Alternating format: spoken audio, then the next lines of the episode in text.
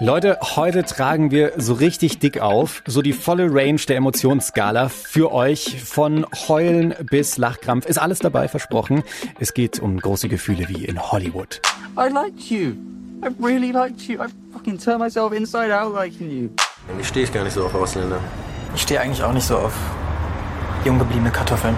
Queeres Leben gibt's nämlich natürlich auch in Filmen auf der großen Leinwand und als Serien zum Streamen für euch daheim. Ihr habt uns verraten, welche LGBTIQ-Filme und Serien ihr so richtig feiert und wie sie vielleicht sogar euer Leben verändert haben. Willkommen im Club. Der LGBTIQ-Podcast von Puls mit Kathi Röb und Julian Wenzel. Wir halten euch da draußen für alle sehr, sehr schlau. Deswegen habt ihr wahrscheinlich schon den Titel der Folge gelesen und eins und eins zusammengezählt. Pausenfutter heißt der Titel, ja. ja ihr könnt's euch schon denken, wir legen nach dieser Folge ein kleines Podcast-Päuschen ein. Aber keine Sorge, sind nur ein paar Wochen, wird nicht allzu lang. Und damit ihr euch in der Zwischenzeit nicht langweilt, wollen wir euch natürlich nicht einfach so ohne queeren Content zurücklassen. Genau, und deswegen gibt's jetzt zwei Möglichkeiten. Entweder ihr hört unseren Podcast einfach in Dauerschleife durch. Wir haben 22 Folgen inzwischen, also ungefähr 30 Minuten. Und ich habe das mal ausgerechnet. Don't call me a nerd. Aber das sind Nerd. dann ungefähr, hallo, das sind dann ungefähr so zwölf Stunden. Da kommt ihr auf jeden Fall durch den Tag. Oder ihr hört jetzt einfach ganz genau zu. Wir haben nämlich super viele Film- und Serientipps. Und das Coole ist, es gibt viel mehr mit queerem Content, als ich das ehrlich gesagt gedacht hätte. Ihr habt uns fleißig eure Tipps geschickt und wir geben euch jetzt die, die wir besonders gut finden, mit auf den Weg in die Staffelpause. Aber bevor wir jetzt starten, warum ist es denn eigentlich so wichtig, dass es queere Geschichten auch in Filmen, in Serien, im Fernsehen und so gibt? Da habe ich eine ganz, ganz eindeutige Antwort drauf. Also ohne queere Filme ja, hätte es bei mir, glaube ich, ein paar Jährchen länger gedauert, bis ich mein inneres Coming-out gehabt hätte. Also ich habe die Geschichte ja schon mal in der ersten Folge dieses Podcasts hier erzählt, dass der Film Sommersturm super essentiell war. Als ich den Film nämlich illegalerweise auf YouTube nachts unter der Bettdecke gestreamt habe, so mit 14, da wurde mir klar, ach scheiße, ich glaube, es ist wie in dem Film bei mir. Ich glaube, ich bin schwul. Ich bin wie der Hauptdarsteller. Also großes, großes Dankeschön ans große Kino. Sonst wäre ich jetzt vielleicht immer noch ungeoutet. Glaube ich jetzt nicht, aber vielleicht, man weiß ja nicht. Das wäre schade, dann wärst du nicht mein Podcast-Buddy. Es ist natürlich ganz klar, wir können uns dann irgendwie mit den Leuten on-screen identifizieren. Aber queer sein wird dann eben auch nicht tabuisiert und nicht queere Leute kommen damit irgendwie in Berührung. Maria Popov ist selbst queer und moderiert unter anderem das YouTube-Talk-Format auf Klo von Funk. Und da reden sie über alles, über Politik, Sex, Religion und so. Die nehmen da kein Blatt vor den Mund. Und Maria findet es super wichtig, dass es viele queere Filme und Serien gibt. Ich muss gestehen oder mit Bedauern feststellen, dass ich früher als Jugendliche kaum Vorbilder hatte der LGBTQ-Plus-Community in meinen Lieblingsfilmen, Büchern oder Serien. Ich war aber tatsächlich ein riesenwilde Hühner-Fan und der Film Die wilden Hühner und die Liebe war damals ein Riesending für mich. Ich habe jetzt erst verstanden, dass für mich das Outing von Wilma als lesbisch ein Riesending damals war, aber ich habe halt erst mit 23 selber gecheckt, dass ich nicht hetero bin. Heute bedauere ich und finde es total sad, dass es damals viel zu wenig Repräsentation gab. Ich hätte es gebraucht, dass ich asexuelle Charaktere in Filmen und Büchern wiederfinde, dass ich Frauen finde, die auch auf Frauen stehen, Mädchen, die auf Mädchen stehen, dass ich Liebe zwischen äh, Mädchen und nicht-binären Personen auch wiederfindet. Zum Glück gibt es aber heutzutage noch viel mehr buntere Filme und Serien. Ich bin ein riesen Euphoria-Fan zum Beispiel und habe, als ich das erste Mal Euphoria geguckt habe, nicht gecheckt, dass eine der Protagonistinnen eine Transperson ist, was ja einfach super ist, weil ähm, das heißt, dass es einfach so ein bisschen nebenher geschieht und genau das ist ja, was wir wollen. Und ich bin ein Riesenfan von Sex Education, als kleiner Tipp von mir.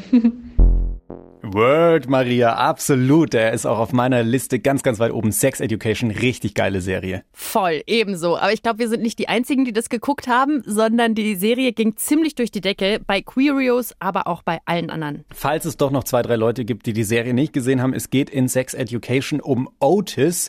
Das ist so ein Typ in seinen Teenie-Jahren und seine Mutter ist Sextherapeutin und irgendwie kommt es dazu, dass er auf dem Pausenhoch das ein bisschen macht, was seine Mutti auch macht, nämlich Sextherapien anbietet. Um genauer zu sein, auf der Schultoilette macht er das alles. Aber das Schöne an der Serie ist, es geht nicht nur um ihn, sondern zum Beispiel auch um seinen schwulen besten Freund Eric, der die Drag-Szene so ein bisschen für sich entdeckt und noch viel, viel mehr. Mhm, also er verliebt sich zum Beispiel in ein bisexuelles Mädel, dann gibt's ein lesbisches Pärchen, die kommen auch zur Beratung.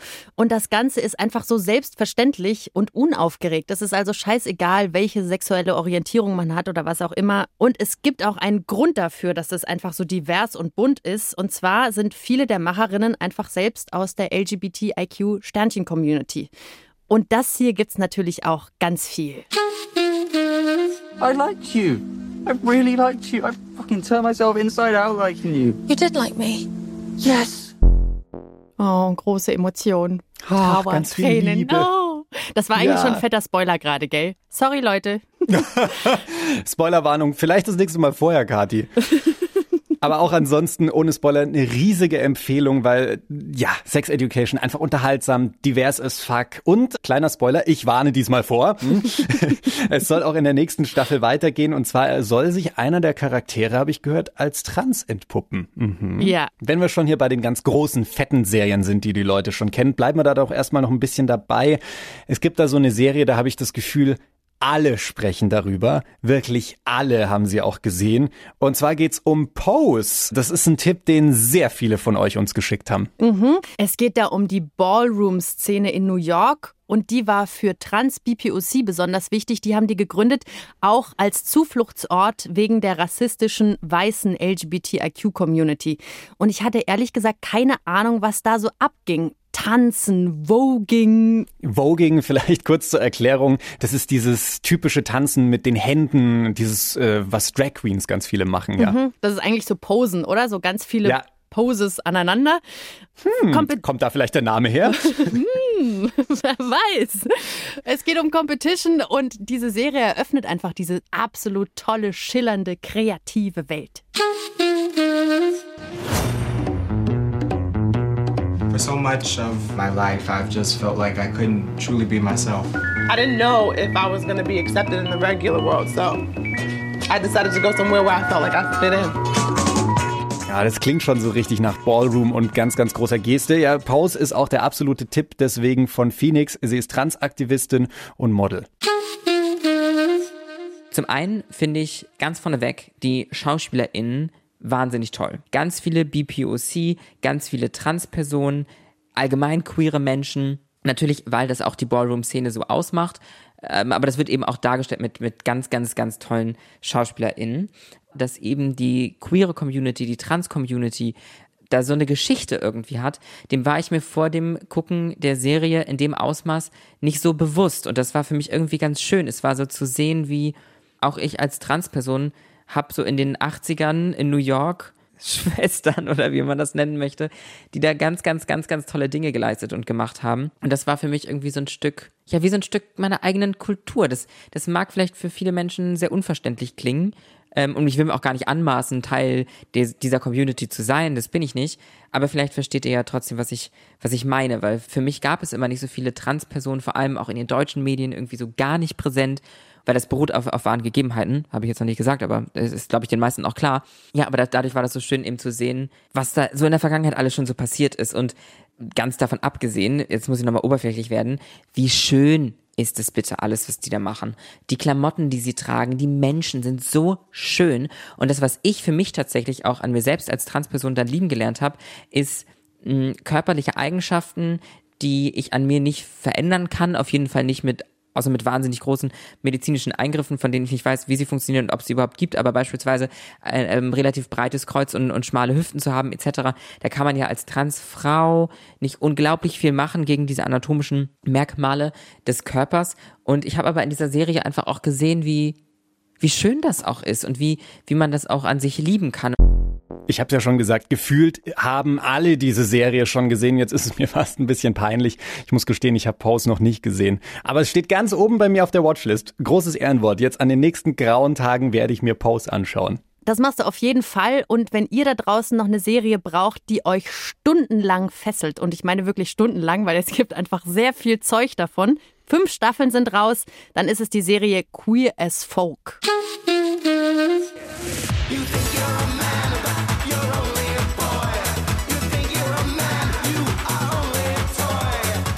Mit dem geilsten Soundtrack, finde ich. Boah, der haut das rein. geht ab, ja. Kennst du die Serie Queer as Folk? Äh, also ich habe sie nie gesehen, aber ich habe schon ganz, ganz oft davon gehört. Also das war doch, wenn ich das jetzt richtig im Kopf habe, so eine der ersten Serien, in der es so richtig Vollgas um, um queere Themen ging.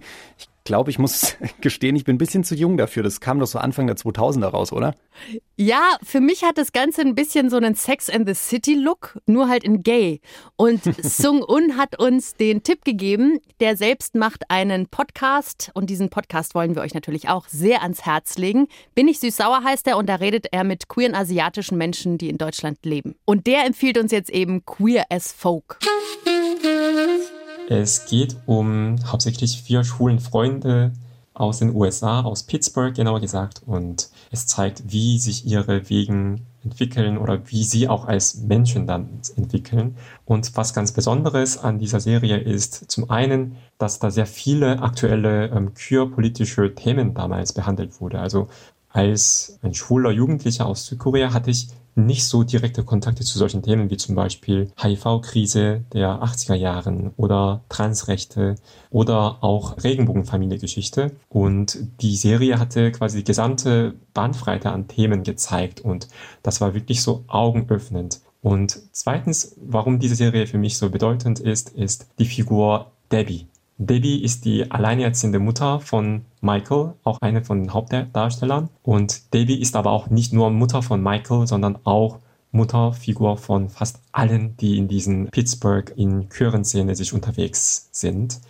Und damals konnte ich mich nicht offen über mein Schwulsein mit meinen Freundinnen oder mit meinen Eltern sogar sprechen. Und Debbie hatte aber gefühlt alle Weisheiten auf der Welt und sie konnte auch so viele Menschen und so viele Jugendlichen vor allem auch in der Serie quasi das Leben retten. Debbie ist gewissermaßen so meine Fernsehmama. Und ich habe insgesamt so fünf oder sechs Mal sogar die ganze Serie von Anfang bis zum Ende gesehen. Ja, Queer as Folk zwar jetzt mittlerweile schon alt geworden, aber irgendwann dann doch aktuell.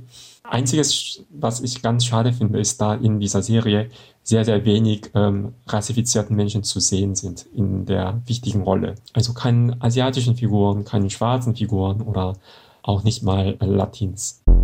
Oh, das kann ich sehr gut nachvollziehen. Ich glaube, das kennen viele von uns, dass wenn man so queere Charaktere in irgendwelchen Serien oder Filmen sieht, dass man sich so sehr mit denen identifiziert und dann so dabei ist und mit denen mitfiebert und so. Ah, ah ich habe gleich wieder gefühlt. Voll. Kommt später noch ein Film, wo es mir auch so ging. Mhm. Was Serien angeht, glaube ich, gibt es da ein Pendant in der Frauenwelt. Und jetzt an alle Frauen da draußen, die auf Frauen stehen. Welche Serie meine ich, wenn ich sage, da gibt es hauptsächlich lesbischen Content drin? Was ruft ihr alle im Chor? The L-Word. Oh, das überrascht mich jetzt. Ich hätte jetzt gedacht, du haust hier Orange is the New Black raus. Da kommen wir gleich auch noch drauf. Aber wer The L-Word nicht kennt, ich bin so ein bisschen zwiegespalten, ob ich die als Tipp geben soll, die Serie. Warum? Also das Schöne ist, das ist ein Kosmos aus Lesben, Bisexuellen und Transmenschen und wer auch immer was dagegen hat in dieser Serie, der wird irgendwie mundtot gemacht oder er, sie wird selbst lesbisch trans. Das ist alles eine große Explosion der Queerness. Und letztes Jahr haben sie wieder eine neue Staffel rausgebracht. In dieser Serie darf einfach jeder leben und lieben, wen er will. Aber die Storyline catcht mich jetzt ehrlich gesagt nicht so krass. Ne? Aber okay, verstehe. Mhm. Genau. Im Vergleich dazu, Orange is the New Black. Das ist so eine andere wahnsinnig populäre Serie mit queeren Frauen. Und warum ich diese Serie empfehle, ist, weil endlich mal eine bisexuelle Frau im Fokus steht. Und Hm. außerdem beruht das Ganze auf einer wahren Geschichte, zumindest noch in der ersten Staffel.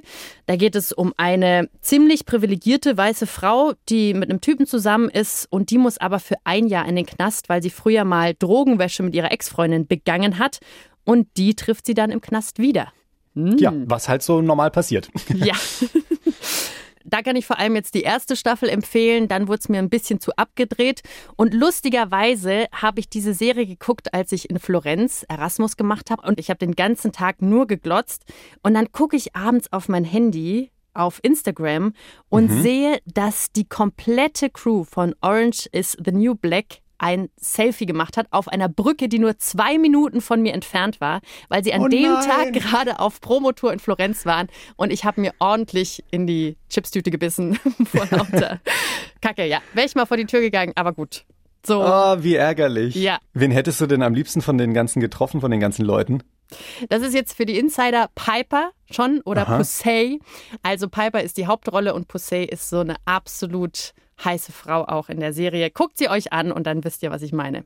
Äh, Wie ist die, die Serie so für einen schwulen Typen wie mich auch empfehlenswert anzuschauen oder sehr viel girly Content? Also ich glaube, die Obamas haben die Serie auch geguckt.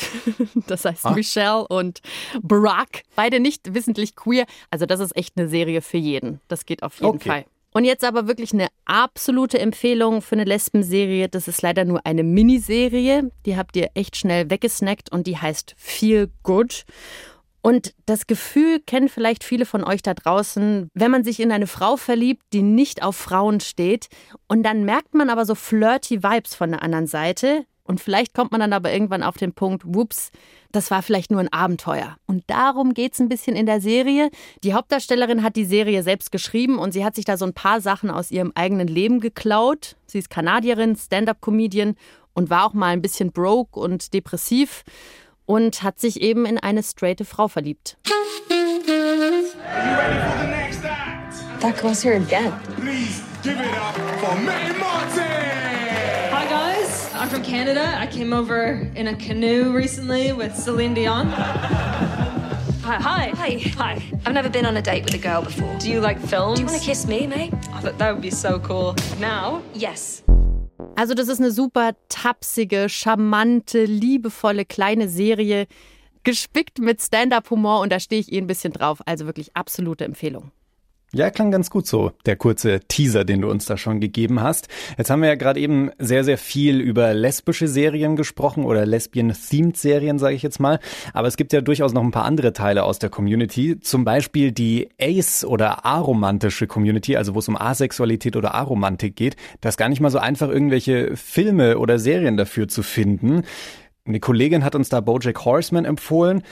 Aber wir haben auch nochmal bei Clara nachgefragt. Die kennt ihr vielleicht noch aus unserer Folge über Asexualität, Aromantik, dieses ganze A-Sternchen-Spektrum. Und sie ist selbst asexuell und die hat uns damals schon erzählt, dass es echt schwer ist, sich über dieses Thema Asexualität zu informieren. Und es liegt halt sicher auch daran, dass es in den Medien auch echt mau aussieht. Das ist, wie nicht anders zu erwarten, eher dünn gesät. Es gibt inzwischen einzelne Charaktere in Serien. Eine der bekanntesten Serien dazu ist wahrscheinlich Shadowhunters. Da gibt es einen Nebencharakter, einen Vampir, der tatsächlich auch im Verlaufe der Serie äußert, dass er kein Interesse an Sex hat. Aber da es eben auch nur ein Nebencharakter ist, spielt es jetzt nicht wirklich eine Rolle. Also es ist trotzdem toll, dass so ein Charakter vorkommt. Aber ja, da ist auf jeden Fall noch sehr viel zu tun. Jetzt aus Filmen oder so ist mir tatsächlich persönlich nichts bekannt. In Büchern sieht es da schon ein bisschen besser aus, hat sie gesagt. Aber es sollte sich natürlich noch einiges tun. Wenn das also jetzt da draußen jemand hört, der Verantwortung hat, sehr gerne auch mal was über die Ace-Community. So, jetzt haben wir euch schon mit einer ganzen Latte an Tipps zum Bingen von Serien ausgestattet. Das ist ja ganz schön, aber ich muss gestehen, ich bin ein Fan von großen Emotionen und deswegen auch ein Fan von großem Kino. Gebt mir Filmtipps, die anderthalb, zwei, drei, vielleicht sogar vier Stunden lang dauern. Ich freue mich drauf. Los geht's. Julian und ich haben es zusammen ins Kino geschafft tatsächlich während Corona einmal in den Film Futur 3. Der lief auf der letzten Puls Preview und das bedeutet einfach, da bekommen Leute von uns Karten geschenkt und wir gehen mit denen ins Kino. Futur 3 ist ein super spannender Film aus Deutschland, geht in dem Film um einen Jungen aus Hildesheim, Pavis heißt der. Die Eltern äh, von ihm sind aus dem Iran und der muss Sozialstunden im Geflüchtetenheim abarbeiten und da lernt er ein Geschwisterpaar aus dem Iran kennen und verliebt sich, ja, ratet mal, in den Bruder. Das klingt jetzt erstmal super schwer und traurig, aber das kommt überhaupt nicht so rüber, weil im Mittelpunkt steht eigentlich eine Coming-of-Age-Geschichte mit ganz realen, aber auch fantastischen Momenten. Also ich sag ganz ehrlich, der Film hat mir wahnsinnig gut gefallen, vor allem, dass in diesem Film endlich mal eine neue queere Perspektive erzählt wird, nämlich eine postmigrantische Erzählung, hier aus Deutschland dann auch noch.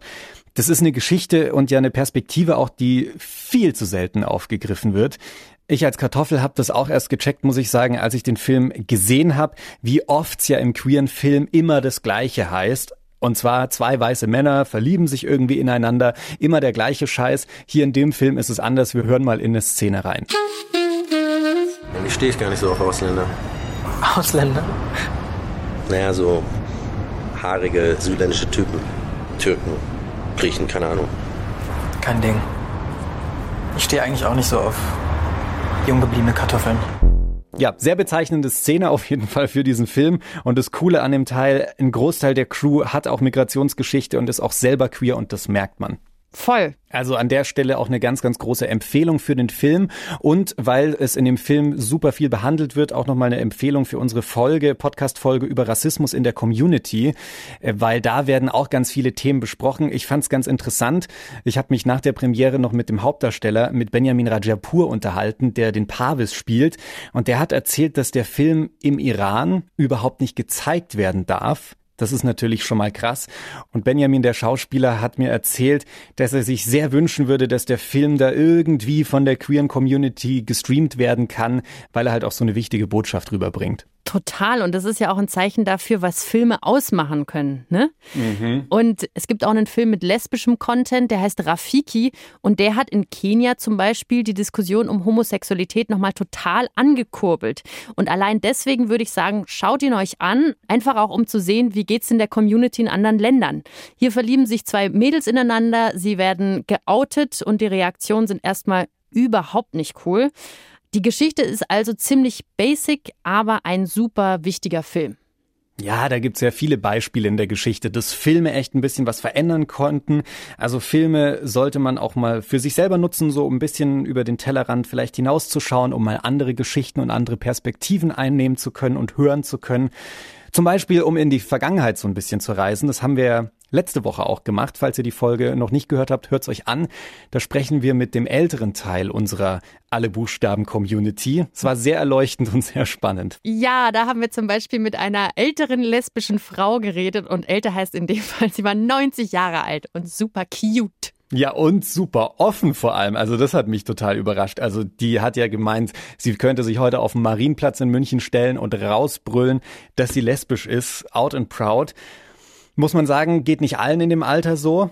Gibt zum Beispiel die Doku Secret Love, da ist es anders. Die hatte Kati mir empfohlen. Ey, vielen Dank dafür nochmal. Das war mega. Ich habe diese Doku geliebt, wirklich. Sehr gerne. Ja, und kurz zusammengefasst, in der Doku geht es um zwei Frauen, die sich 1947 kennenlernen und dann 65 Jahre lang eine absolut süße Liebesbeziehung führen, aber das alles ohne es jemals zu sagen. They've been in my life since day one, and they've always been anti-Terry and anti-Pat. Didn't know they were gay till three years ago. How long have you guys been together? 65 and a half. 65 and a half years. All these years they've been together and they've hid this secret from us. We always wore dresses, the makeup, the whole thing. Anybody who was not gay, they simply didn't know. I felt like I was sort of living a lie. I love my mother, but she put it disowned me. I think love is love, and that's the most important thing. Legt euch auf jeden Fall eine Packung Taschentücher auf die Couch oder aufs Bett oder wo auch immer ihr das guckt. Unbedingt nötig. Ja, absolut. Und für den nächsten Tipp, der könnt ihr sie gleich draußen lassen, ehrlich gesagt. Ich glaube, ihr braucht nach dieser Folge sehr, sehr viele Taschentücher, wenn ihr die ganzen Tipps anschaut. Weil es geht in dem nächsten Tipp um eine wahre Geschichte, um eine sehr bewegende Geschichte und gleichzeitig auch um eine sehr, sehr wichtige Person in der Gay Pride Geschichte. Und zwar geht's um Marsha P. Johnson. Die Doku über sie heißt The Life and Death of Marsha P. Johnson. Und da geht's um genau sie, um diese LGBTIQ-Aktivistin. Vielleicht habt ihr von der schon mal was gehört, weil oft hat man ja so ein bisschen im Kopf irgendwie, ja, so diese schwul-lesbische Bewegung, die fing halt irgendwann in den 70ern an, wurde von Schwulen und Lesben gestartet und die waren meistens alle weiß und so. Und nee, Marsha P. Johnson ist das beste Beispiel dagegen, dass es eben nicht so war. Und in dieser Doku wird die Geschichte und die Tragweite ihrer Person für die weltweite Gay Pride Bewegung mal so deutlich gemacht. Und man muss sagen, es ist eine sehr, sehr tragische Doku, die mich ehrlich gesagt an einigen Stellen hat auch zweifeln lassen, wie solidarisch unsere Community wirklich ist. Was ich super gerne mag, gerade in Filmen, ist, wenn das Queersein zwar vorkommt, aber jetzt nicht im Fokus steht, sondern wenn es einfach so nebenbei passiert. Und da haben wir wieder einen tollen Tipp auf Instagram bekommen von Esteban zum Film Imitation Game. Der Hauptcharakter ist ein schwuler Mann, nämlich Alan Turing. Und das spielt während des Zweiten Weltkriegs in Großbritannien. Und da geht es darum, dass Nazi-Deutschland damals ein Verschlüsselungssystem hatten, das Enigma heißt. Und ein Expertenteam sollte diesen Code für Großbritannien knacken, also für die Alliierten. Und unser schwuler Hauptcharakter Alan Turing, der versucht nicht über den normalen Weg, also nicht über Brainpower, dieses System zu knacken, sondern er versucht eine Maschine zu entwickeln, die es für ihn macht. Die Turing-Maschine. Und das war eigentlich der erste Computer, den es jemals gab. Und äh, Alan Turing war ein wenig sozial inkompetent, was natürlich zu Problemen führt für ihn äh, mit seinem Team aber zudem war er halt auch noch schwul. Und das hat natürlich Folgen für ihn. Will ich natürlich nicht eingehen wegen Spoilern. Es handelt sich zwar nicht um einen Film, bei dem Queerness im Vordergrund steht, aber er hat trotzdem eine sehr wichtige Message, weil er zeigt, wie viel sich die Menschheit selbst beraubt, wenn sie queere Menschen verfolgt und wie viel Potenzial dabei verloren geht. Und was für Beiträge diese Menschen geleistet haben oder hätten leisten können für die Wissenschaft, die Kunst und die Gesellschaft. Ich habe den Film gesehen. Ich fand ihn auch sehr, sehr gut. Und es ist sehr schön, dass die schwule Geschichte von Alan Turing nicht so im Fokus steht, wie du schon gesagt hast, Kathi, dass das mal so ein bisschen in den Hintergrund tritt, aber trotzdem immer noch klar durchkommt und nicht so versteckt wird, wie zum Beispiel in dem Film über Freddie Mercury, wo sich ja alle drüber aufgeregt haben, dass einfach nicht klar angesprochen wird, wie seine schwule Geschichte ist. Und an der Stelle auch mal noch, hallo, Benedict Cumberbatch spielt Alan Turing. Also, wenn das nicht schon als Argument reicht, diesen Film anzuschauen. Aha, da kommt dein Anreiz. Alles Aha. klar. Lassen wir mal diesen ganzen filmwissenschaftlichen Text beiseite. Es geht nur um Benedict Cumberbatch. Oh yes, definitiv. Und jetzt haben wir schon ganz viele Ideen und Tipps euch gegeben. Ich finde, das sind sehr, sehr viele Liebesgeschichten und Dramen mit dabei, Liebesdramen. Aber es gibt ja nicht nur irgendwelche Love Stories in der Community, sondern auch noch andere große Fragen, die besprochen werden sollten. Und es wären sie zum Glück auch im Film. Ein Thema Regenbogenfamilien zum Beispiel. Und da ganz, ganz großes Diskussionsthema Leihmutterschaft. Gerade bei schwulen Paaren haben wir auch eine Folge dazu gemacht zum Thema Regenbogenfamilien. Und da gibt es einen Film, der genau dieses Thema behandelt, Leihmutterschaft, kann ich euch sehr ans Herz legen. The Surrogate heißt der. Da geht es um schwules Paar, das ein Kind über Leihmutterschaft haben will, zusammen mit einer besten Freundin, die sich als Leihmutter ja, zur Verfügung stellt. Und dann gibt's da aber, ich sage jetzt mal Probleme, ich will nicht zu viel spoilern. Solltet ihr euch aber unbedingt anschauen, in einem ruhigen Moment. Das ist nämlich ein sehr, sehr deeper und ernster Film auch. Und er hat mich nochmal sehr zum Nachdenken gebracht, was die ganze Thematik Leihmutterschaft und die damit verbundenen Probleme angeht. Die allerbesten kommen natürlich zum Schluss, unsere absoluten Lieblingsfilme. Was ist deiner? Hm, also eigentlich müsste ich jetzt Laurence Anyways von Xavier Dolan sagen. Ich liebe diesen Film über eine Transfrau in den 80ern. Schaut ihn euch an. Aber ich glaube, den kennen schon sehr, sehr viele.